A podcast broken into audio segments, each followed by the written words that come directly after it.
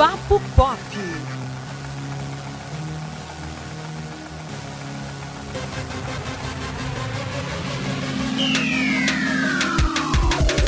Olá, ouvintes do Papo Pop. Estamos chegando aqui com mais um episódio, né? Eu e o meu querido Elton Brightner.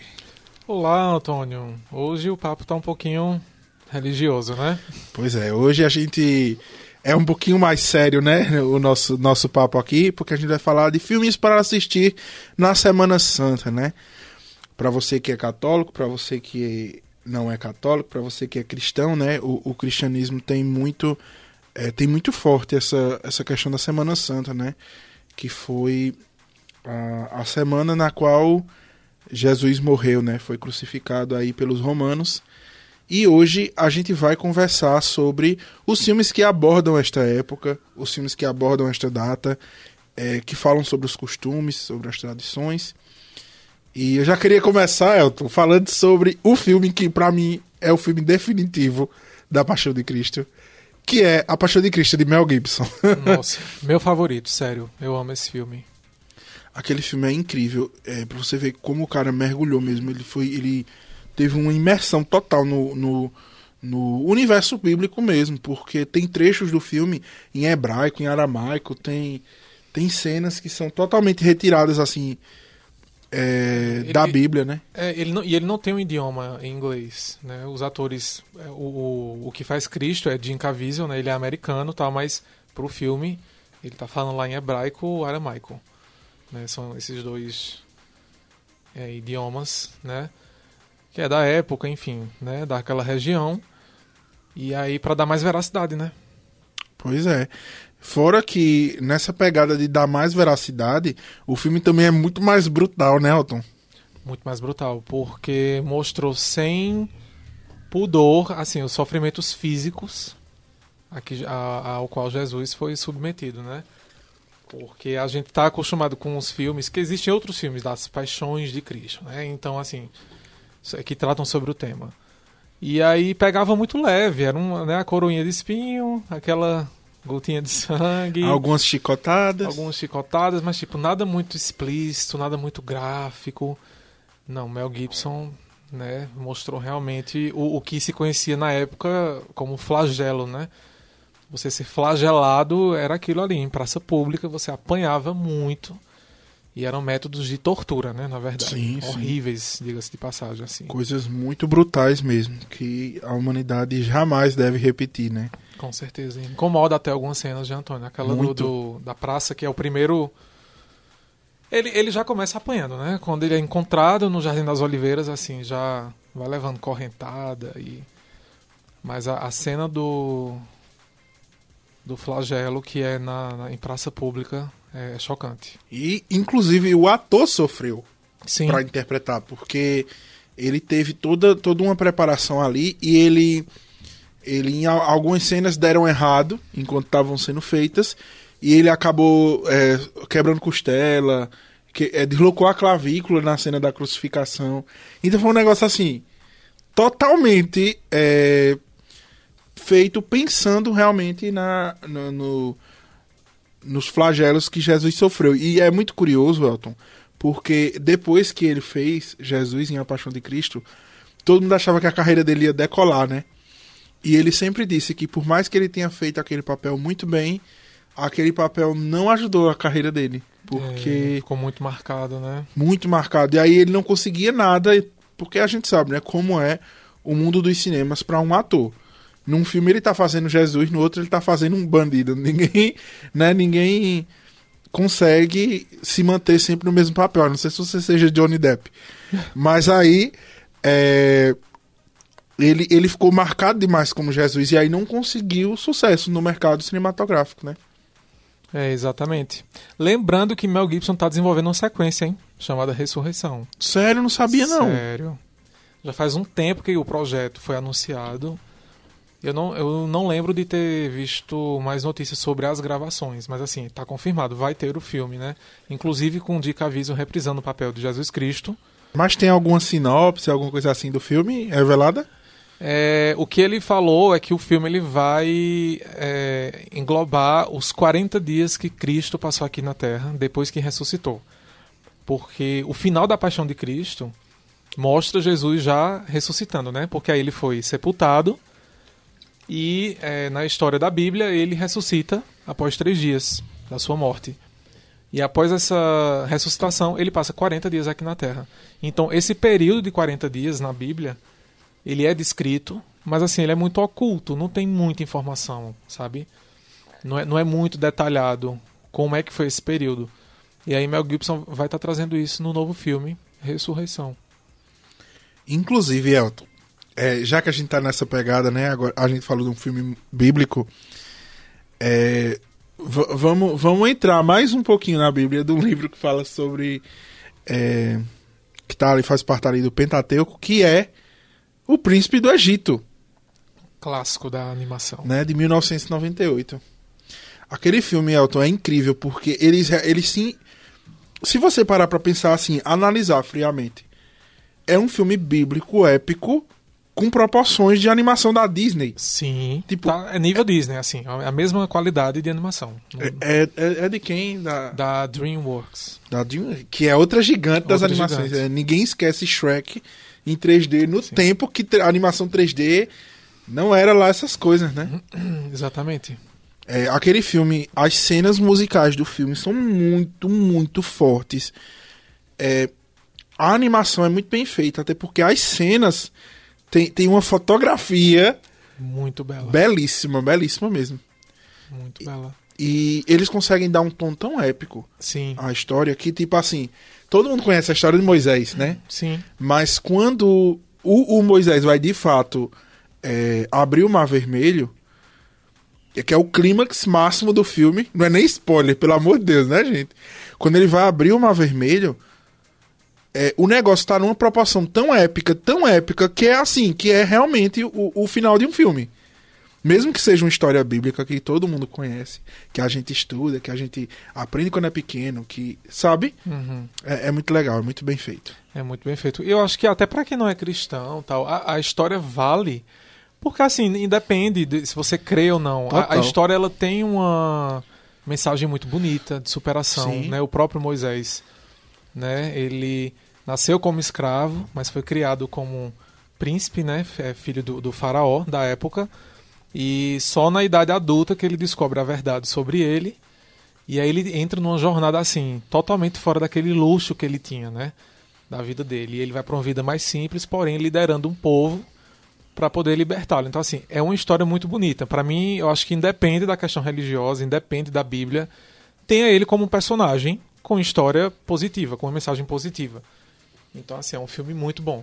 Um clássico, né? Sim, com clássico, certeza. Um clássico, um clássico. Muito legal. É, sabe um filme que não é tão religioso, mas que ele aborda muito vida após a morte? Que eu acho que pode sim estar incluso nessa, nessa, nessa lista, porque fala muito sobre renovação. E a Páscoa, é, além de tratar sobre a morte e ressurreição de Jesus, é o período de renovação literal, né? Para os cristãos. É Soul, cara. Soul da, da Pixar, recentemente Sim. agora, né? Que é lançado ah, em 2020. Eu acho que é uma boa pedida também. Porque aí o Soul, ele tá é, baseado na doutrina espírita, né? No, no, nos ensinamentos do kardecismo. Muito claro isso, né? Sim. Assim, não, não, não diz isso lá, até porque não tem para que dizer, não, não, não seria interessante. Mas é um filme totalmente espiritual, né? E de, como você falou, assim, de renovação, de você reavaliar as coisas, Exato. o sentido da vida. E não precisa explicar, gente. Não precisa dizer assim, vira uma chavinha. Esse filme é um filme religioso. Cara, se você assiste A Paixão de Cristo de Mel Gibson, eu acho que não tem filme religioso mais religioso do que esse. Você não precisa virar essa chavinha. É um filme. Tem ali, tem ali toda a linguagem cinematográfica, inclusive muito bem feita muito bem feito. Não, não precisa virar essa chavinha de filme religioso, né? É, é, assim com, com o Príncipe do Egito também. Eles não precisam dizer, olha, gente, agora a gente vai abordar é, a fé. Não, não precisa, porque é um filme muito bem feito. Que, como você disse, é, inclui coisas extra-religião. Né? É, mensagens, mensagens, e linguagens. Mensagens. Eu, é, e outra, né? Assim, a- é, crendo ou não, a Bíblia ela é um relato histórico. Né? Então, assim, eu acho que até para a nível histórico mesmo é interessante você também conferir essa- essas produções. Né? Querendo ou não, também é, é tida como uma mitologia, né? A mitologia cristã, tem a mitologia grega e, enfim, todos tantos deuses, né, né, Antônio? Tantas Sim. culturas. Então, assim, eu acho que é interessante do mesmo jeito. E como você diz, é, é a mensagem. Vá pela mensagem, eu acho que, que, que isso, isso aí já vale. E são boas histórias. Justo, Elton. Eu queria indicar outro também, que é, vai- tem um nome, é um filme que foi lançado em 2016 ou é 17, ah, gente, eu não lembro, mas eu lembro que ele estava até disponível na Netflix, que é Ressurreição o nome, que vai ser o nome do novo filme de Mel Gibson, que dá continuidade à Paixão de Cristo, mas a, a Ressurreição é um filme totalmente cristão também, mas ele tem um personagem é, extra bíblico, né? É um personagem fictício, mas assim, ele tá dentro da proposta bíblica. É a história de um soldado romano que ele é incrédulo em Cristo, né? Ele, enfim, como é de Roma, ele tem os deuses romanos a quem ele serve. E aí ele tá ali naquele momento trabalhando, naquele período tal, e é no período que Jesus vai ser crucificado. Né? E aí Jesus é crucificado, Jesus ressuscita e os eventos do filme acontecem após essa ressurreição. Porque ele começa a entrar numa jornada de incredulidade, mas aí ele começa a ver evidências que aquilo pode ser real. Então, assim, é muito interessante o filme e tem uma mensagem muito bonita também. Quem é cristão vai gostar ainda mais, entendeu? Bacana. Mas é, é uma história bem interessante.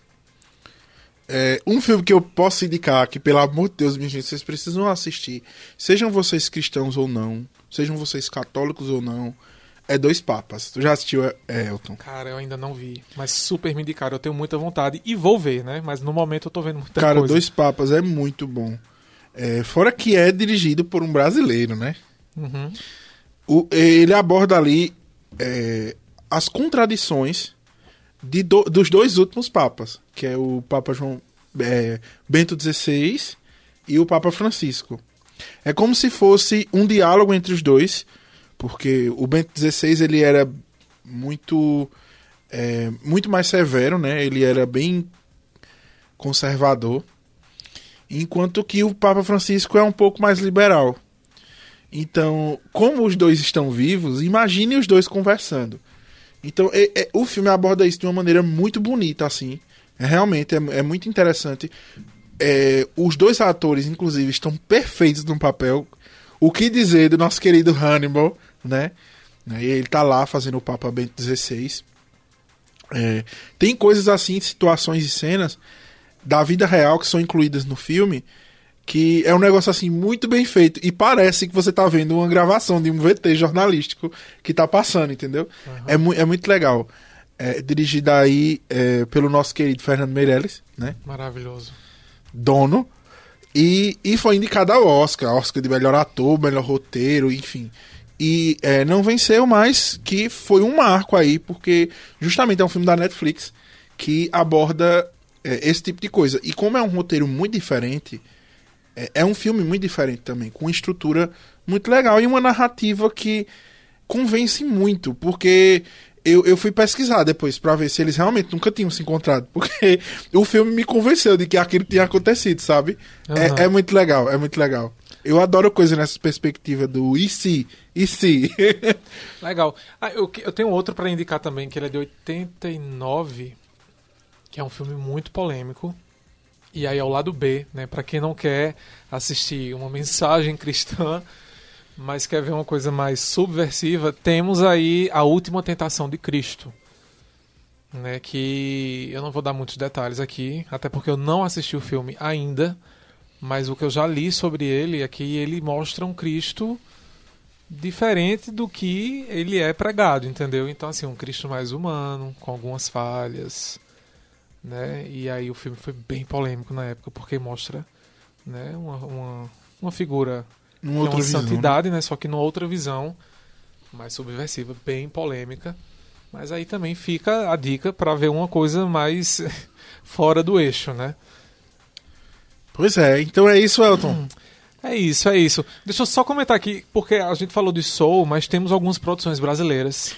Sim. Filmes que, que são da doutrina espírita, que eu acho que é interessante também. Até porque o espiritismo, ele é uma doutrina cristã. Né? Ele tem Cristo como base, assim, nos ensinamentos, né? Tem Cristo como mestre. Então, assim, temos Nosso Lar, que é um filme muito bem feito. Uma, uma super mega produção brasileira, né? Baseada num, em um livro psicografado por Chico Xavier. E aí ele mostra a história de um doutor que faleceu e acorda lá no outro plano, né? E ele começa a entender né, como é a vida do espírito, né? Ele tem noção da eternidade da alma, então tem toda uma trajetória dele lá do outro lado. E ele vê que aqui na Terra a vida continua independente da morte dele. Então é bem interessante. E tem também é, o próprio filme é, biográfico de Chico Xavier e também o de Divaldo Franco, que são dois expositores espíritas, né, é, super famosos e que, enfim, carregam a doutrina. E ambos são brasileiros, né? Então tem essas duas grandes produções aí. Ótimo. Que, que é bem interessante também. Falou de produção nacional, a gente já se anima aqui no Papo Pop. Com certeza. E, cara, eu não posso deixar de fora um terror. Meu Deus, um terror, Elton. Um terror. Mas aí, ó, é... a profecia. Já assistiu, Antônio? Não, nunca assisti, não. Que é o menininho Demian, que ele é nada mais nada menos que a reencarnação de Satanás. Ave Maria. Mas é, é por que eu estou indicando esse filme, gente? Porque ele tem uma pegada religiosa também. Até porque Satanás é a oposição de Deus, né? Então, assim, a figura no cristianismo é a figura do mal, Deus é a figura do bem. E o filme é, é, fala, né? Aí, gente, é para quem quer uma coisa bem lá do B mesmo, assim, para Páscoa. Mas o filme é interessante porque a trilogia original mostra Damien nascendo, né, como a reencarnação do a encarnação humana do, do, do diabo. Mas aí mostra também no filme que existem pessoas que fazem tudo para que ele não alcance seus objetivos na Terra. Tá? É uma história bem louca. Mas fica aí. Tem a pegada religiosa, mas ele é um filme voltado para o terror. Mas é bem interessante. E aí, no terceiro filme, nós temos ninguém menos que Cristo aparecendo na história. E aí tem um embate lá, mas aí vocês só vão saber se assistir. A profecia 1, 2 e 3. Não seria eu se não indicasse um musical falando de O Príncipe do Egito. não seria Elton se Elton não falasse de um filme de terror, não é verdade? pois é isso, gente. Essas são nossas dicas, né? Exatamente. nesse período de Páscoa. Até a próxima semana. Você pode nos escutar no Spotify, no HearDis, no Apple Podcasts ou através do portal né, do Sistema Jornal do Comércio Interior, ne10interior.com.br. Valeu! Valeu!